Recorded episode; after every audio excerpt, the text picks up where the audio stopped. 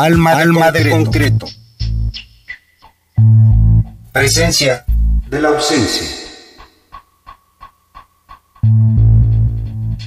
Franz Trejo, El eterno centinela de extraño cementerio y otras biografías desconcertantes, editado en 2016.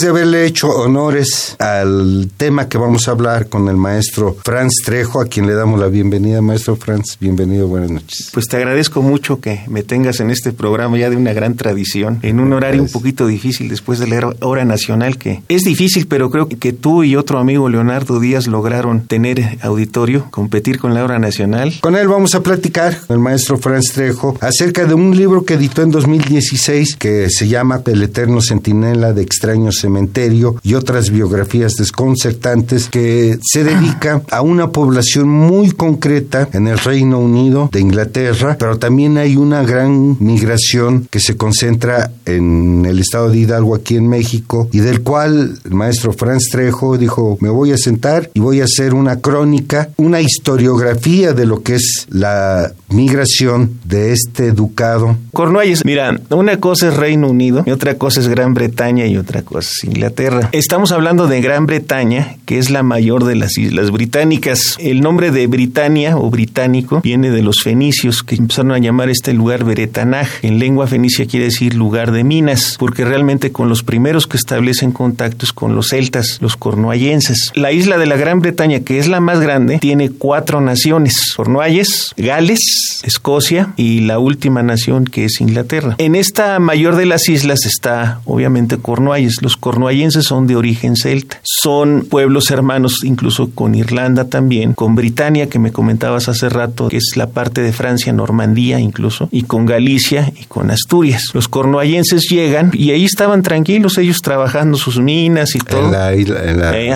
Britania. En, Britania. De hecho, ellos establecen contacto con Fenicia, relaciones comerciales, esto es por el siglo... 3.000 o 4.000 años antes de Jesucristo, te estoy hablando de esto. Ellos establecen incluso relaciones comerciales con los fenicios, pero también establecen relaciones con los griegos y después con los romanos. Gran parte del estaño que fue a parar a las arcas del César vienen de Cornualles. Y de ellos aprendieron, de los fenicios aprendieron el comercio. De los griegos aprendieron la democracia. Y de los romanos, aparte de llevarles el estaño, pues también aprendieron la cuestión del sistema jurídico el derecho romano. Y fíjate lo que son las cosas. Yo esto lo empecé a saber en la Facultad de Derecho tomando latín jurídico. De ahí salió parte del libro, que es el primer ensayo, pero también este segundo libro que tengo en preparación. Cuando llegan los anglosajones del centro de Europa, que después son los ingleses, llegan y empiezan a hacer a un lado a todos los pueblos celtas. Entonces a los cornuallenses los eh, relegaron a una pequeña península, que es donde está ahora Cornualles. Y les empiezan a decir cornagualas, que quiere decir extranjeros hacia al oeste, cuando en realidad los extranjeros, ¿quiénes eran? Los sajones que venían del centro. Entonces, Cornagualas, después en la lengua cornuallense celta, es Kernou, que es el nombre propio que tiene en su propia lengua. Eso es básicamente Cornualles. Es un pueblo celta que ya existía desde antes de la llegada del anglosajón que llega del centro de Europa e incluso ya tenía una cultura. Date cuenta la diferencia. Para el celta, su divinidad principal era el sol y todas las civilizaciones que son de sol también hacen con construcciones. Curiosamente, en Mesoamérica tienes, por ejemplo, al pueblo inca, que su divinidad es Inti, por ejemplo, el dios del sol. Aquí en México es Tonatio y para los celtas es Luc. Y curiosamente, estas civilizaciones de sol también, aparte de tener construcciones como pueden ser pirámides, también empiezan a tener un sistema jurídico social complejo. El sajón no, el sajón venía del centro de Europa y traía otro dios que se llama Wotan, dios de la guerra. Entonces,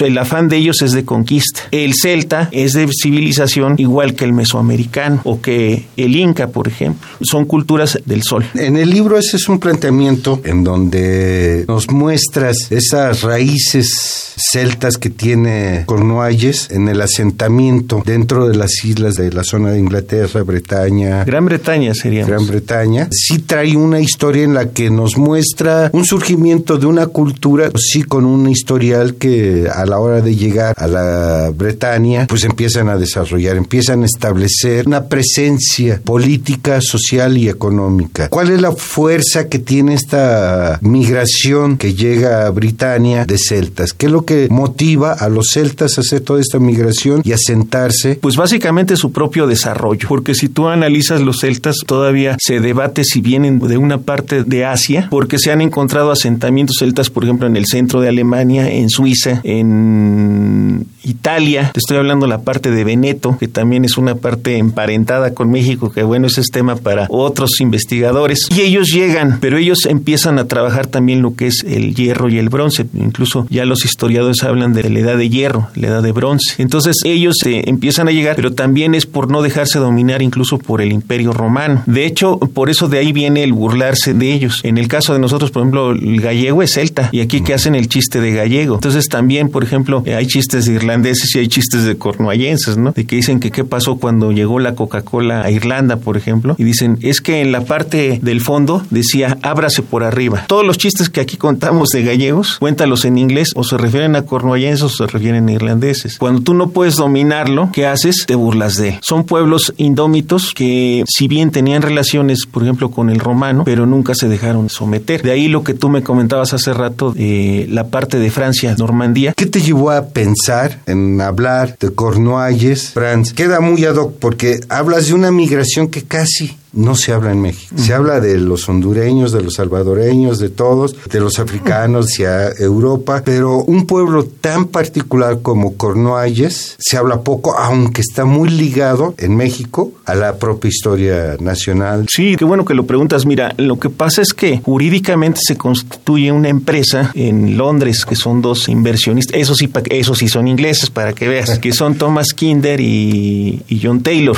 que por cierto estos dos señores invirtieron en México, pero nunca vinieron a México. Entonces ellos conocen a un aristócrata mexicano llamado el famoso conde de Regla, el tercer conde de Regla, que es bisnieto o nieto, me parece, del, del Monte de Piedad. Entonces necesitaba el dinero, obviamente, para invertir en, en las minas, porque resulta que estaban inundadas. Estos dos inversionistas dicen, bueno, pues nosotros somos los de la lana, pero la mano de obra. La mayor parte la trajeron de Cornualles, Gales, Irlanda, Escocia, y empezaron a reclutar trabajadores. Ahora los cornuallenses, ellos si te das cuenta, yo hablo en el libro que una de sus grandes invenciones fue la máquina de vapor, la Cornish Mining Bomb, máquina de vapor cornuallense, que la inventa un ingeniero de, apellido Trevi y que eso es el antecedente de lo que es la máquina, por ejemplo, para la locomotora y todas las máquinas de vapor que hubo en el siglo XIX. Y que no es Fulton, que después lo reconocieron los mismos británicos y mandaron a hacer una moneda conmemorativa de Trevi, pero mucho tiempo se nos hizo creer que era, era Fulton, para que te des una idea de cómo se da esto que algunos autores ahora llaman etnocidio, que es cuando tú le quieres cambiar la historia a un grupo étnico y le quieres imponer una lengua y le quieres quitar su identidad, que es lo que han estado sufriendo los cornuallenses por mucho tiempo, pero bueno, esa es otra historia. Entonces ellos llegan con sus conocimientos a México y empiezan a trabajar. Data por ahí de 1800, 1824 hasta antes de la guerra con Estados Unidos en 1848. En esa, en esa época, ellos están de 1824 hasta en vísperas de que empieza la guerra con Estados Unidos. Ellos traen sus herramientas y todo, pero la empresa trabajó en números rojos, no produjo nada. Se van los inversionistas estos que te dije yo, que nunca vinieron a México, e empiezan a invertir un grupo de aristócratas mexicanos, pero los cornuallenses se quedan a vivir. Y, oh sorpresa, llegan más. Y de 1848 a 1906, la empresa ya produjo dinero, pero le produjo a estos aristócratas mexicanos. Llega la revolución, digamos que, entre comillas, la empresa no trabajó, pero ya después, como de los años 20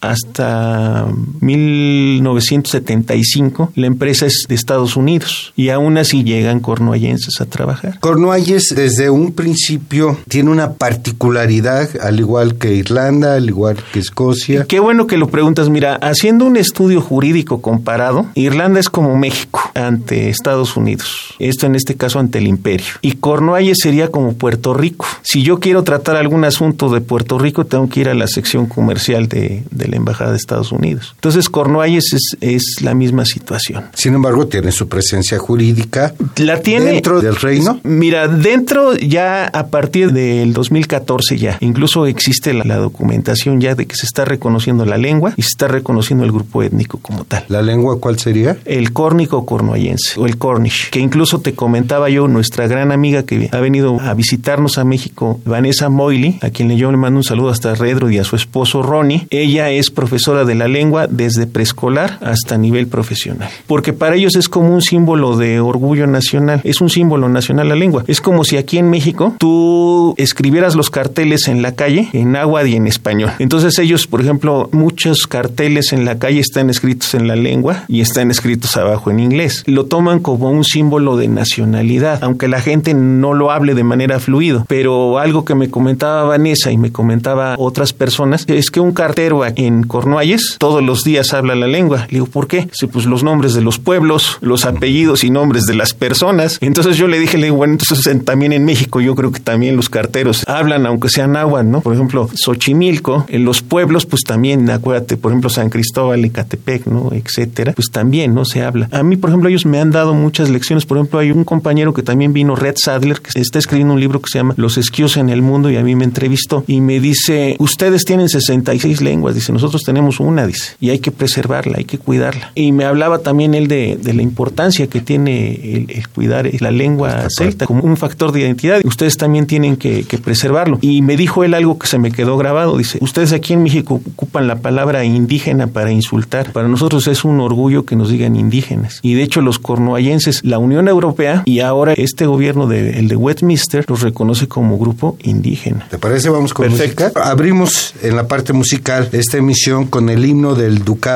cornuallense que es con el cual se identifica el pueblo del cual nos ha estado hablando el maestro Franz Trejo, autor de este libro El eterno centinela de extraño cementerio y otras biografías desconcertantes. Vamos a escuchar a una agrupación mexicana que lleva por nombre a Campo Traviesa con la pieza La Rueda de Hongos, que es una danza tradicional de Francia, de esta parte de Britania, en donde se ha desarrollado mucho de esta cultura celta.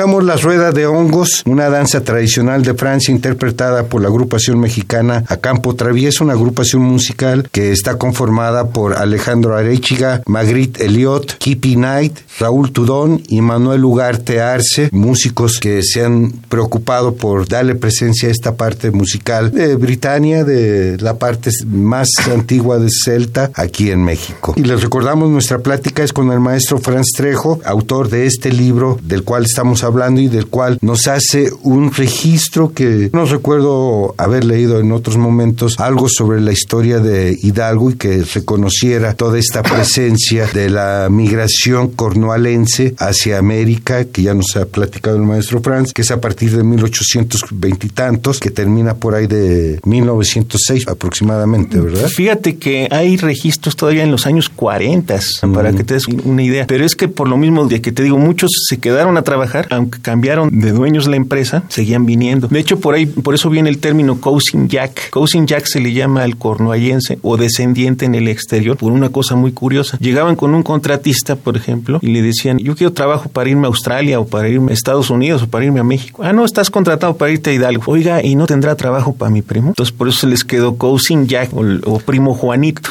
Entonces, al, al o al descendiente que vive en el exterior, se le dice cousin jack precisamente por esa situación. porque llegaban así de que decían, bueno, y no habrá chamba para mi primo y como todo, ¿no? ¿Cómo se da esta migración? En tu libro hablas hasta de la época de la colonia, hablas de don Juan O'Donoghue, hablas de una serie de nombres que se van transformando llegando a México. Y cómo se llega y se asienta en un estado que es en lo más mínimo parecido a lo que es eh, empezando por la, Britania. Empezando por la altitud, porque fíjate que ellos trabajan a una altura de 2.000 metros sobre el nivel del mar, aquí en México. Y allá en Cornualles incluso trabajaban abajo del nivel del mar.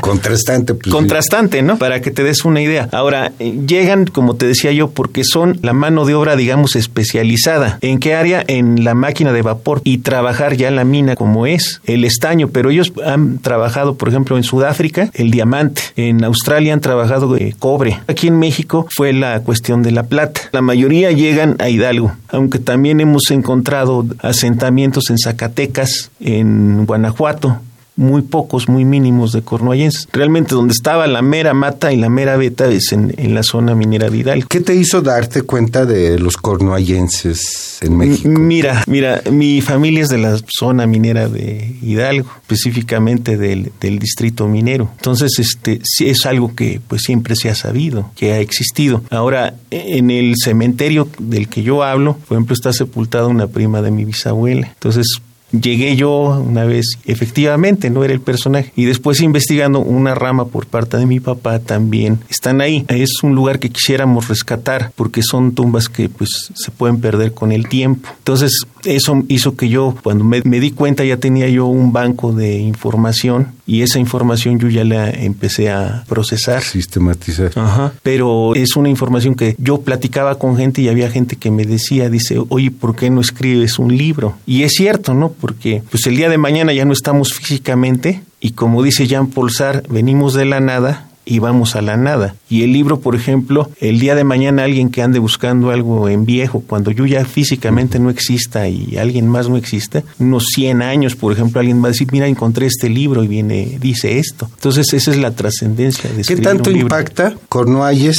al estado de Hidalgo en los procesos culturales, sociales, gastronómicos, musicales? ¿Cómo impacta esta migración y este asentamiento? En todo lo que es la zona, minera. Mira, te voy a poner un ejemplo rápido. Lo he dicho ante muchas personas. Por ejemplo, tú sal a la calle aquí y pregúntale a cualquier persona que pase, oye, ¿de dónde es el hot dog? De Estados Unidos, ¿no? La hamburguesa, de Estados Unidos. La pizza, algunos te van a decir que es de, Estados Unidos, ¿no? Cuando sabemos que, bueno, que los curas y, las monjas lo llevaron a Nueva York y de, y de ahí se, se hizo gringo, ¿no? Los, eh, hablo de la gente de Italia, del sur de Italia. Pero si tú vas a Hidalgo y les preguntas, oye, ¿y el paste? Ah, ese es de nosotros. No lo ven como algo ajeno o algo extraño o, o que fue algo extranjero. Y esto te digo porque al principio cuando llegaron los cornuallenses vivían en una especie como de guetos aislados de la población. Pero a la siguiente generación se empezaron a integrar, o sea, los hijos, los nietos.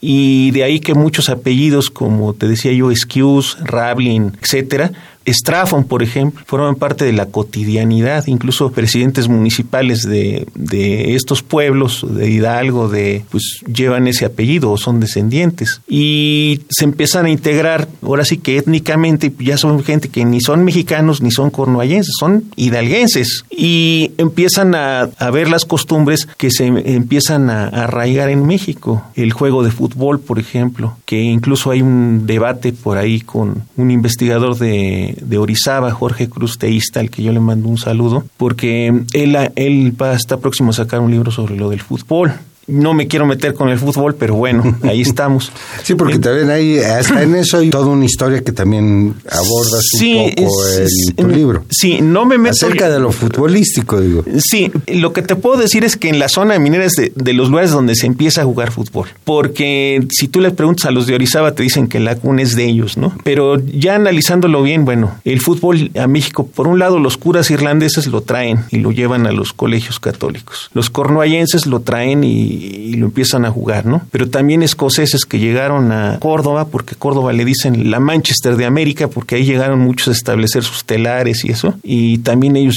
llevaron el fútbol. Entonces, por eso también existe esa controversia, ¿no? No me quiero meter en Honduras porque ahí sí me, ahí sí me queman vivo. Tú sabes que aquí somos muy clavados, muy futboleros. Vamos a más música, ¿te parece? Adelante. Vamos a escuchar El chico en la montaña o El pequeño en la montaña, una danza tradicional irlandesa interpretada por el grupo A Campo Traviesa, acompañando el trabajo del maestro Franz Trejo de su libro El eterno centinela de extraño cementerio, del cual ya vamos a hablar quién es ese centinela y dónde está ese cementerio y otras biografías desconcertantes.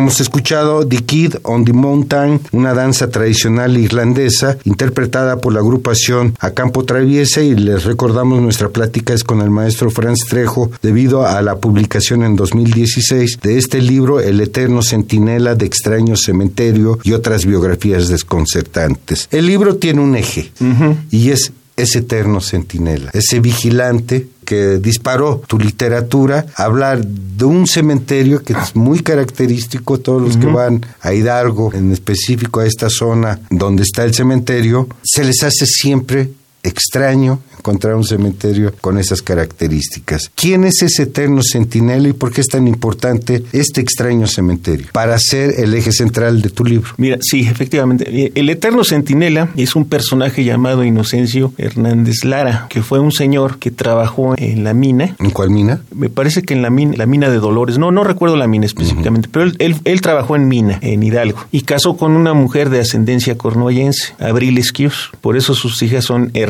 Esquius, Lidia y Carmen el señor Pengelly o el ingeniero Pengelly, que incluso era, era como una especie como de cónsul honorario este, británico, no sé qué rollo ahí, pero él, él era, pues era uno de los picudos ahí en la empresa, ¿no? Entonces le dijo, dice, mira, yo necesito que tú cuides el cementerio. Ya no eh, trabajar en las minas. Sí, lo sacó de trabajar de las minas y, y, lo, y le dice, yo necesito que tú te hagas cargo, pero tienes que aprender albañilería, dice, para darle mantenimiento. Sí, yo aprendo. Y aprendió con el, el papá de, de un señor que se, llama, se llamó José Guadalupe Chaparagón, el papá. José Guadalupe fue también cronista del pueblo, pero su papá de José Guadalupe fue el que le enseñó a Inocencio. Y yo todavía llegué a ver a Inocencio que cuando venía, veía, José, veía a José Guadalupe le decía, por tu papá estoy yo aquí, gracias a tu papá yo, yo estoy aquí, ya no estoy en, en el peligro de, mm. estar eh, bajo tierra, ¿no? Bueno, en socavones. Exactamente. Entonces Inocencio le prometió eso a Pengueli y había gente incluso que turistas, se cuenta que hubo un turista norteamericano, un, esos este, tejanos petroleros y acaudalados que tenía un rancho y le dijo a Inocencio, dice, oye, yo quiero que te vayas a cuidar mi rancho allá en Texas. Y le dijo, no, ¿sabe qué? Que muchas gracias, pero yo prometí estar aquí y aquí voy a estar hasta que Dios quiera. Y efectivamente, pues Inocencio, sus restos descansan ahora en, en, el, en, el, en, el, mismo cementerio. Entonces... Se cuida a sí mismo. Se cuida a sí mismo ahora Inocencio. Y, pero fíjate lo que son las cosas. Entonces, a Inocencio yo lo conocí, llevamos cierta amistad, porque yo iba a, a ver las tumbas y cosas. Y le decía, oye, y, platícame de esto y platícame del otro. Y yo platicaba así con él, ¿no? Muy cercanamente. Y cuando me, eh, me avisan sus hijas que falleció, a mí se me ocurrió escribir un poema, que el poema viene en el libro, llama El Eterno Centinela. Entonces ya sabes que en México tenemos la costumbre de que hacemos los nueve días y levantamos la cruz. El novenario. Entonces, cuando levantan la cruz, a mí se me ocurrió recitar el poema del Eterno Centinela y la gente le gustó. Y pasó tiempo y me dice, me dicen sus hijas, ya cuando iban a hacer el monumento de Inocencio. Dice, oye, ¿hay, algún problema si el, poema que le recitaste a mi papá lo colocamos en la lápida? Y le digo, pues no, pues para mí no es ningún problema, para mí es un honor que eso sea. Entonces ahora cuando tú vas al cementerio, está en la lápida, en la piedra, está el poema que yo escribí para Inocencio. Entonces es, el, el, poema se llama el, el, Eterno Centinela. Y ya ahora ya se le quedó el Eterno Centinela porque una de sus hijas abrió una cafetería y así le puso el Eterno Centinela. Y hace poco fue creo que el presidente municipal o alguna autoridad, no, recuerdo bien, pero yo estaba presente e hicieron alusión, ya no dijeron Inocencio, ya dijeron el Eterno Centinela. Y dije, ay, güey, pues ya,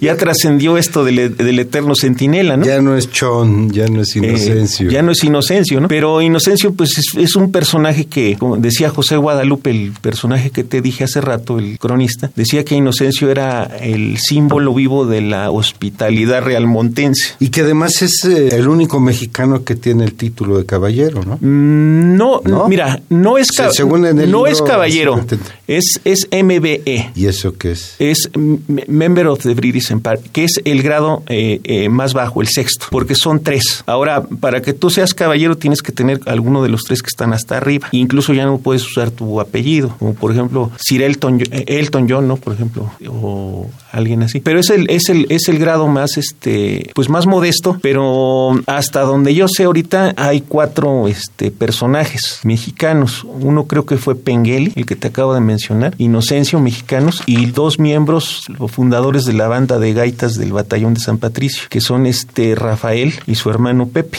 que se las les acaban de imponer esta medalla, se las impusieron hace como un año o dos años. Y hacia allá iba ahorita también mi pregunta respecto a cómo ha trascendido la presencia de los cornuallenses aquí en México, que está tan ligada a nuestra historia de mantenerse independiente eh, y que en muchos lugares escuchamos siempre el batallón de San Patricio. Aunque son irlandeses y es pueblo hermano de Cornualles. ¿Qué eh, pasa con esa, esa vinculación de esta parte celta, céltica? europea en América interviniendo, participando en eventos violentos como los que ha habido en México. Mira, eh, estamos hablando de, otro tema de mi libro que es Irlanda. Ahora, Irlanda, si, si tú quieres ser idealista, ¿desde cuándo empiezan las relaciones con México? Empiezan desde la época prehispánica. Empiezan por...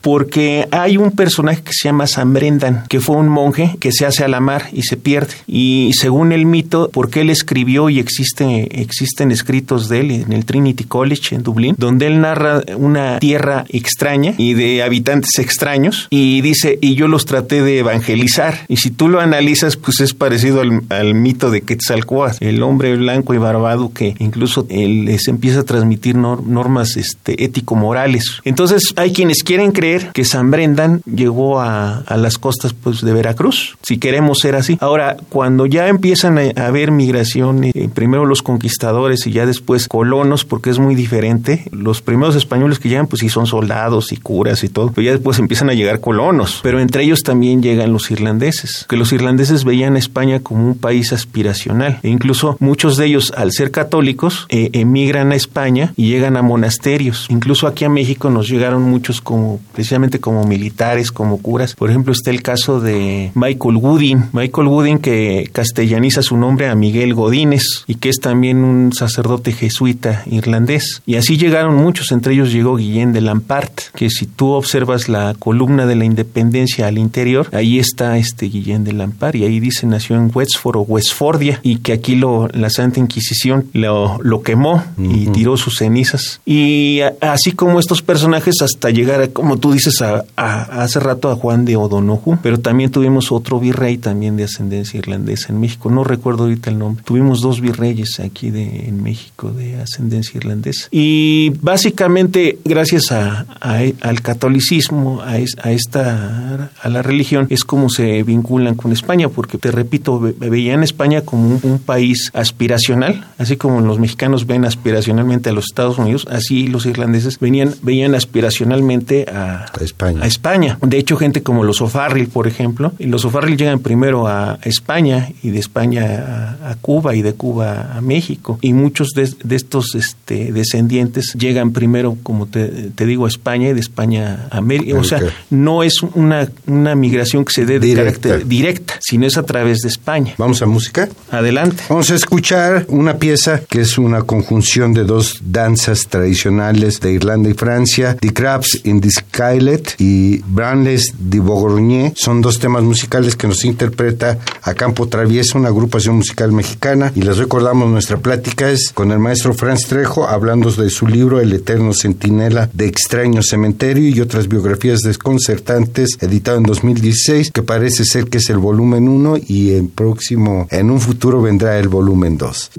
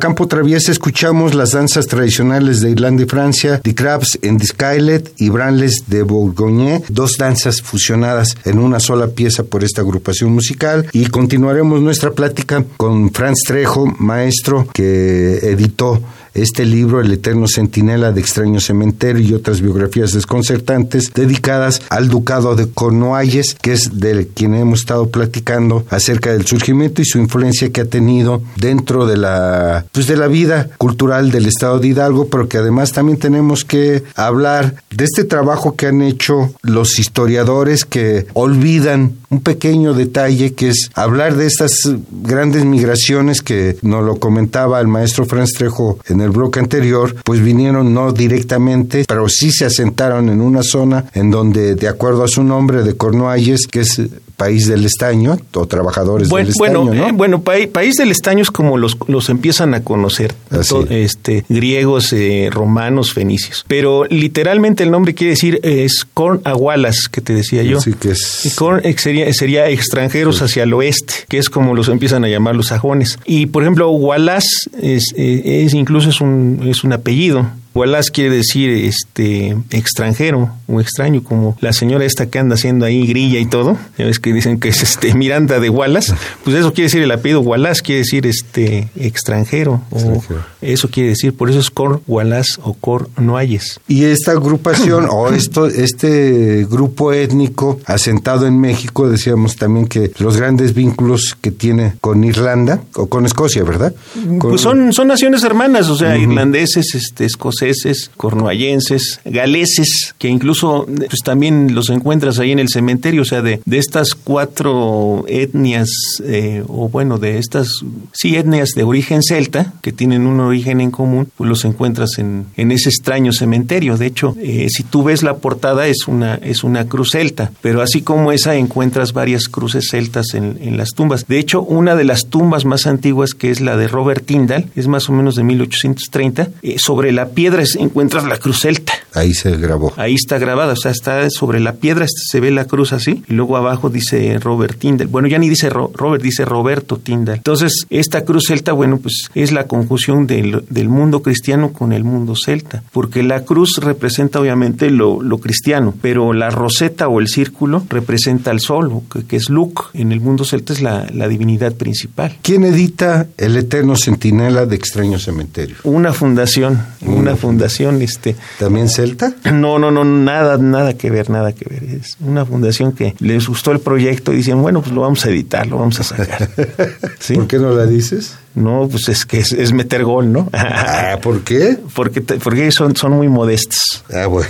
Ellos son muy modestos, ¿no? Pero ahí, ahí está el libro. Y... ¿Se consigue todavía? sí, de hecho, de hecho es a, nuestro, a, nuestros amigos que quieran visitar el extraño cementerio, con Carmen Hernández Esquius, ella tiene ejemplares del libro. Uh -huh. Y si no, me van siguiendo este, en Facebook. Y luego yo hago presentaciones del libro o en eventos que tienen que ver con el mundo, el mundo celta. celta. Yo llevo los libros, por ejemplo, ahora que va, va, a haber un desfile del Día de San Patricio que lo van a hacer aquí en ya va por su cuarta edición, pues yo llevo luego los libros y ahí los ando ofreciendo. La gente que se quiera acercar, pues lo compra. Quien quiera saber de ti más, pues ya personal de Franz Trejo, correos, redes sociales, algo. Ahí, eh, así como Franz Trejo, ahí me encuentran en, en, en donde sea. Así es. En Twitter, en, sí, sí, sí. Eh, hasta en Tinder. Tam, también. también. Bueno, uno nunca sabe, ¿verdad? ¿verdad? Las necesidades. Pero bueno, el libro se los recomiendo, jóvenes, jóvenes, señores, señoras, les recomiendo. Damas, caballeros. Es, es ver cómo es este país, cómo está conformado ahorita, cómo una gran diversidad de migraciones han influenciado, han determinado la pauta del derrotero. Pero una cosa, antes de terminar el programa, sí quiero preguntarte, Franz, esta característica que tiene Cornualles es ducado. Es ducado. Dentro del derecho internacional ¿cómo podemos concebir al ducado como a Inglaterra, como a Francia? ¿Cómo podemos ubicarlo cuando hablas de un ducado? Mira, el, el ducado, la, la, cabeza de Estado es Carlos, príncipe de Gales y duque de Cornualles. Así. Ese es el, el jefe de Estado. Ahora, tiene una constitución propia, se llama el libro amarillo, así le llaman ellos. Pero también hay todo un fundamento histórico jurídico que le da, digamos que cierta autonomía. Ahora, la Unión Europea reconoce a, a, Cornualles, que ahorita va a venir un cotorreo muy, perdón por la expresión, por la cuestión del famoso Brexit. Hacia allá iba por, yo por, eso, ahí, viene, ahí va a venir algo muy, muy interesante. Por eso es de que no se ha dado tan fácilmente. Porque, por ejemplo, estamos hablando de Cornualles, estamos hablando que ya Westminster los está reconociendo, estamos hablando que la Unión Europea lo está reconociendo. Incluso si tú visitas el extraño cementerio, hay una placa en la entrada y es de la Cornish Mining, así se llama, la, es una asociación de investigación internacional sobre asentamientos cornuallenses y tiene pues obviamente la bandera de la Unión Europea también. Entonces, ahora que venga, por eso es que no ha sido fácil esto del, del, famoso Brexit, porque para que te des una idea, muchos de ellos dicen, pues son, tenemos pasaporte europeo, entonces lo que están, están haciendo, por ejemplo, los, los irlandeses del norte, decir, asistir a una autoridad consular de la República de Irlanda para tener su nacionalidad como tal, que la tienen porque la Constitución de Irlanda reconoce a los nacidos en Irlanda del Norte como nacionales. ¿Y hay un embajador en México? De Irlanda sí. De Irlanda, no de Cornualles. Cornualles no. Lo que su representante sigue siendo Irlanda, su digamos. Es, su, nación hermana, pero pero hasta ahí nada más. la situación que yo te decía de Cornualles es la misma que Puerto Rico. Pregúntale a un puertorriqueño. exactamente. Esa es la situación, ya hablándolo así jurídicamente. Te digo, te hago esta aclaración porque han venido muchas definiciones de Cornualles que hay unos que dicen que si es un estado de, que si es una región, que si es una provincia, que si es un condado. Y entonces una vez yo con ironía le dije a una persona, le digo, pues es lo que tú quieras que sea, pero es un ducado. Y que es una figura del derecho internacional que existe solamente en Europa. El, sí, existe y está Luxemburgo también. Son los únicos ducados que, que tienen este, esta, esta capacidad. Ahora, ¿por qué surgió el, el, ducado? Porque los, los franceses quisieron invadir precisamente la Gran Bretaña. Respetaron a los cornuallenses. Entonces ahí hubo un juego ahí medio truculento. Entonces se hizo que el que fuera heredero de la, del trono británico fuera el, el, este, el duque.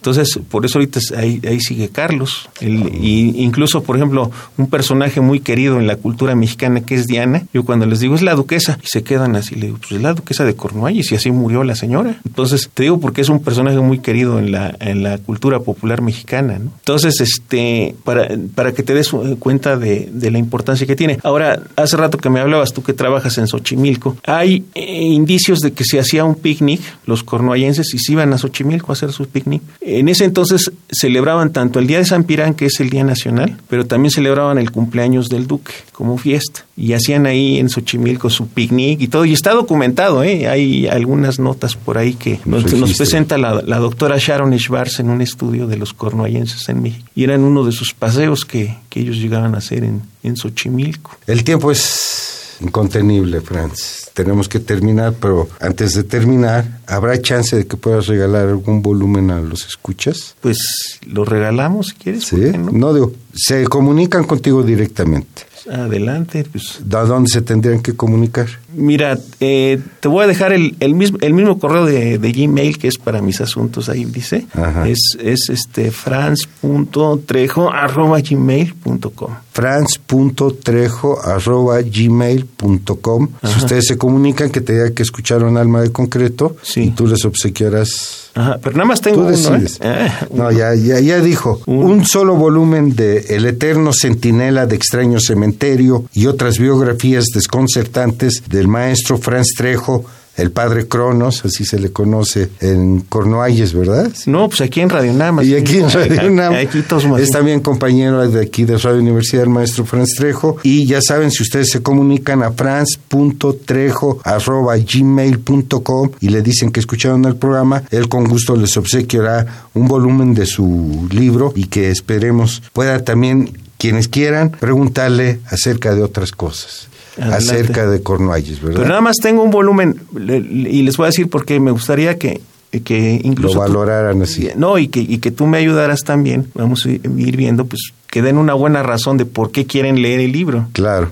Bueno. Porque, porque luego es que te voy a decir una cosa. Luego te dicen, es que quiero un libro. Te lo digo por experiencia propia aquí en Radio Nam. Y no lo leen. Y luego no los recogen o no Ya. vienen por ellos. Y luego, y luego te hablan y te dicen, ¿y por qué ya no regalan? A ver, Sí. espérate. Sí, Entonces, no, que sea una persona que realmente lo aproveche. ¿no? Aprovechenlo porque sí, en realidad es una parte de la historia de México en donde la migración es fundamental como para llevar al maestro Franz Trejo a preocuparse por hablar de una migración que se ha sentado en el estado de Hidalgo y donde ustedes si acuden a Real del Monte a visitar ese extraño cementerio, se darán cuenta por qué es el interés del maestro Franz Trejo. Miguel Ángel Ferrini en los controles de grabación, de este lado del cristal, Noé Cordero Tapia en la conducción, producción, edición y armado de esta serie. Se van a quedar con una pieza con un cornualense viviendo en, En, en Norteamérica, Chica- en Chicago, mi- nuestro gran amigo Jim Byrne, que es un gran investigador, un gran conocedor, y le mandamos un saludo a él. Y vamos a escuchar White Cross, que es la pieza con la que vamos a cerrar. Es música celta de lo más contemporáneo, de lo más inmediato en la historia musical. Agarramos a Campo Traviesa antes, pero rematamos con este y hablamos y también escuchamos el himno del Ducado Cornualles. Gracias, buenas noches. White Cross, Jim Werner. Nuestra plática fue con Franz Trejo, el eterno centinela de Extraño Cementerio y otras biografías desconcertantes 2016. Buenas noches.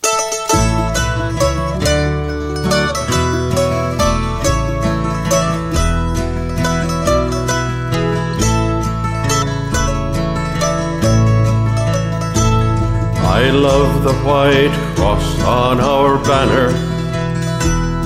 I love the white cross flying high.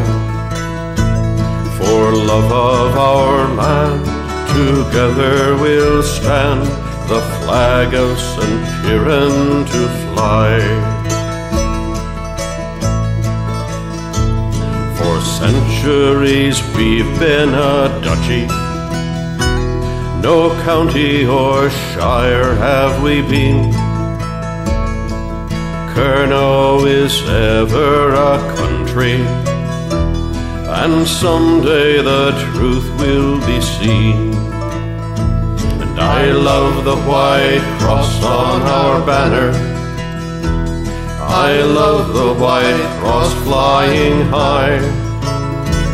For love of our land, together we'll stand, the flag of St. Piran to fly. On dusty old shelves long have languished the laws that would prove our cause right. But those shelves are all up in London. Behind doors they keep locked up tight. I love the white cross on our banner. I love the white cross flying high. For love of our land, together we'll stand, the flag of St. Piran to fly.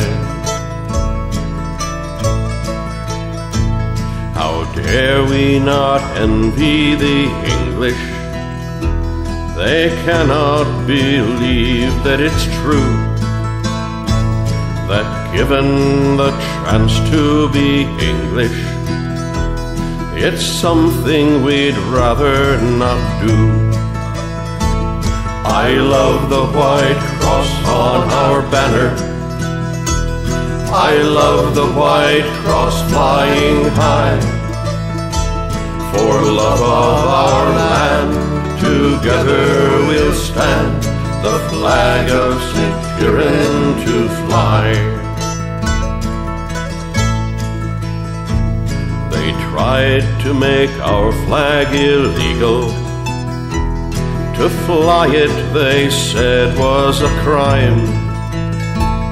But shops throughout Kernow recorded the greatest flag sails of all time. And I love the white cross on our banner. I love the white cross flying high. For love of our land, together we'll stand, the flag of St. Piran to fly. Children are taught to be English, forbidden to speak their own tongue. But we'll teach the truth of our nation.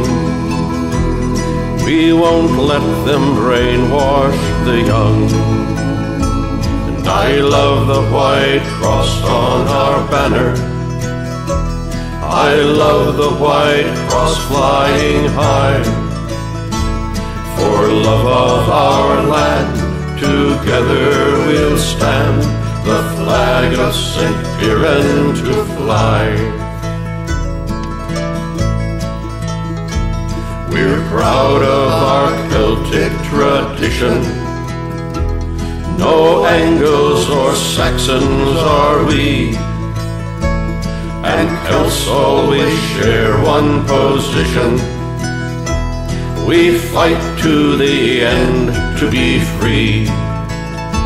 And I love the white cross on our banner. I love the white cross flying high. For love of our land, together we'll stand the flag of St. Piran to fly. For love of our land, together we'll stand, the flag of St. Piran to fly.